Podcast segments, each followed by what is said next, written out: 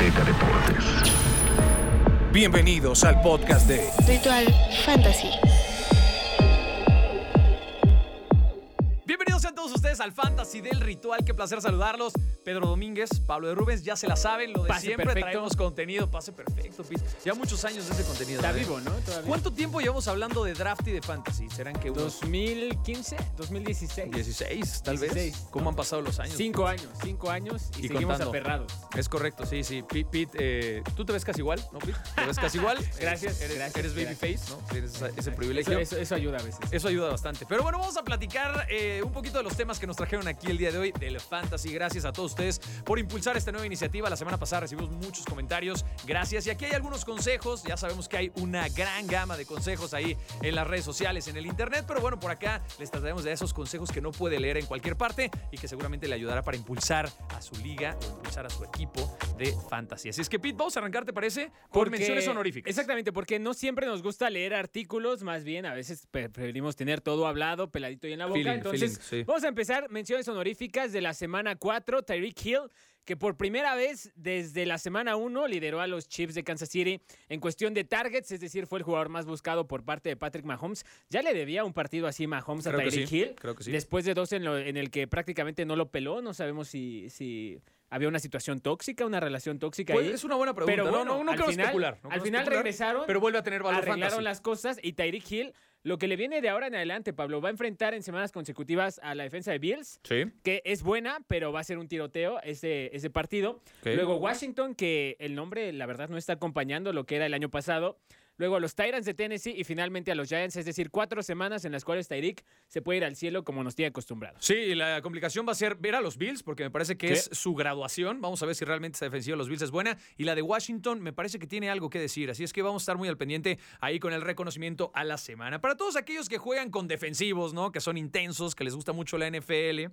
Háganlo, mano. háganlo. Háganlo, vale mucho la pena, es muy divertido porque los defensivos también juegan y son personas. Bueno, Quincy Williams, señores, nunca habíamos tenido un jugador de los Jets, bueno, nunca. En estas cuatro semanas no habíamos tenido un jugador de los Jets en este reconocimiento, pero Quincy logró una muy buena jornada, ¿no? Consiguió 12 ta- tacleadas, 10 de ellas en solitario, dos tacleadas para pérdida de yardaje, una captura de coreback, sumando puntos importantísimos. Si Tyreek Hill sumó 47.6 puntos, Quincy Williams sumó 27.9. Para un defensivo no está nada O sea que ¿eh? con esos prácticamente se echaban 60, 70 puntos y prácticamente Ganabas. estaban del otro Sí, lado.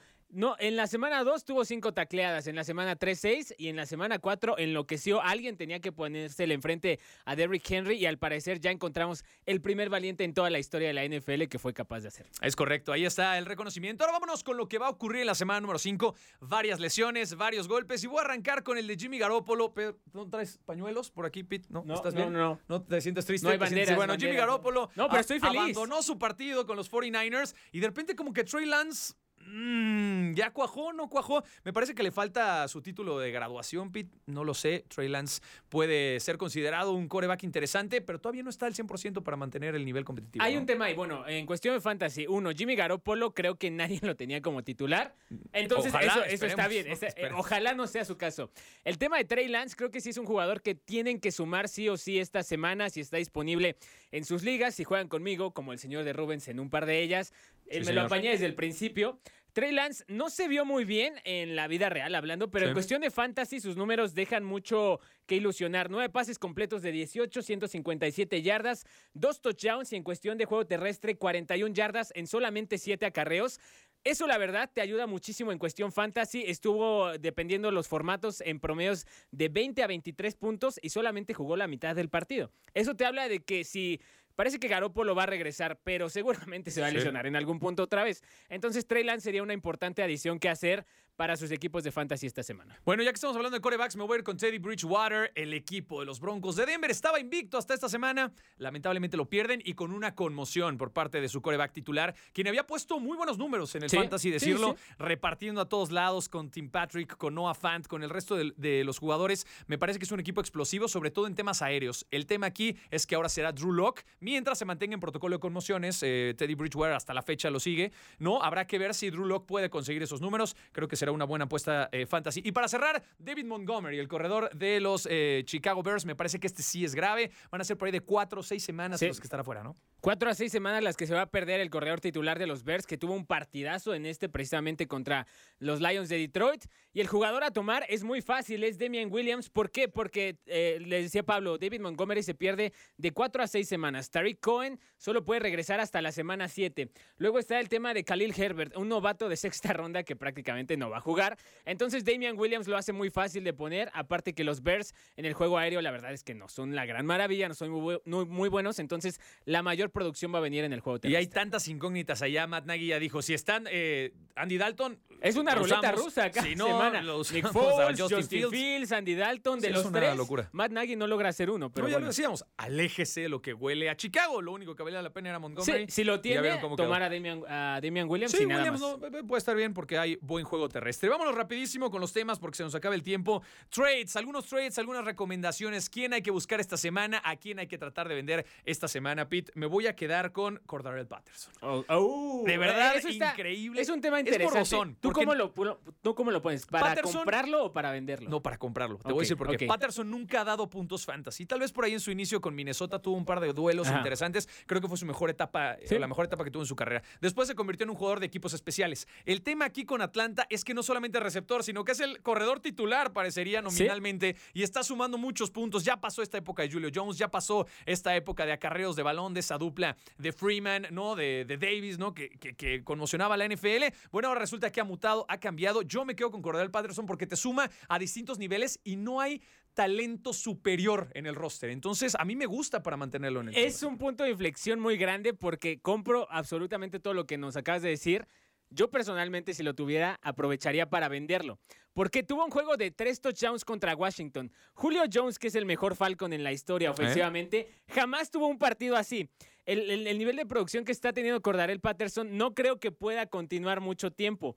Yo lo aprovecharía para venderlo y conseguir a alguien que pudiera. O sea, Pero imagínate el caso. cuatro semanas con doble dígito. E- Eso es lo que me puede espantar un poco, pero por ejemplo, si tú tuvieras a Divo Samuel Sí. y yo tengo a Cordarel y yo te ofrezco a Cordarel. No te lo cambio. Yo no, porque sé que Divo Samuel, eh, eh, verdad, ap- aparte que me está dando muchos puntos, está en el top 5 de cantidad O de puntos Brown, por semana. por ejemplo. AJ Brown te lo cambio. Y AJ, Brown, sabemos que a futuro, una vez que regrese de la lesión, va a producir mucho más.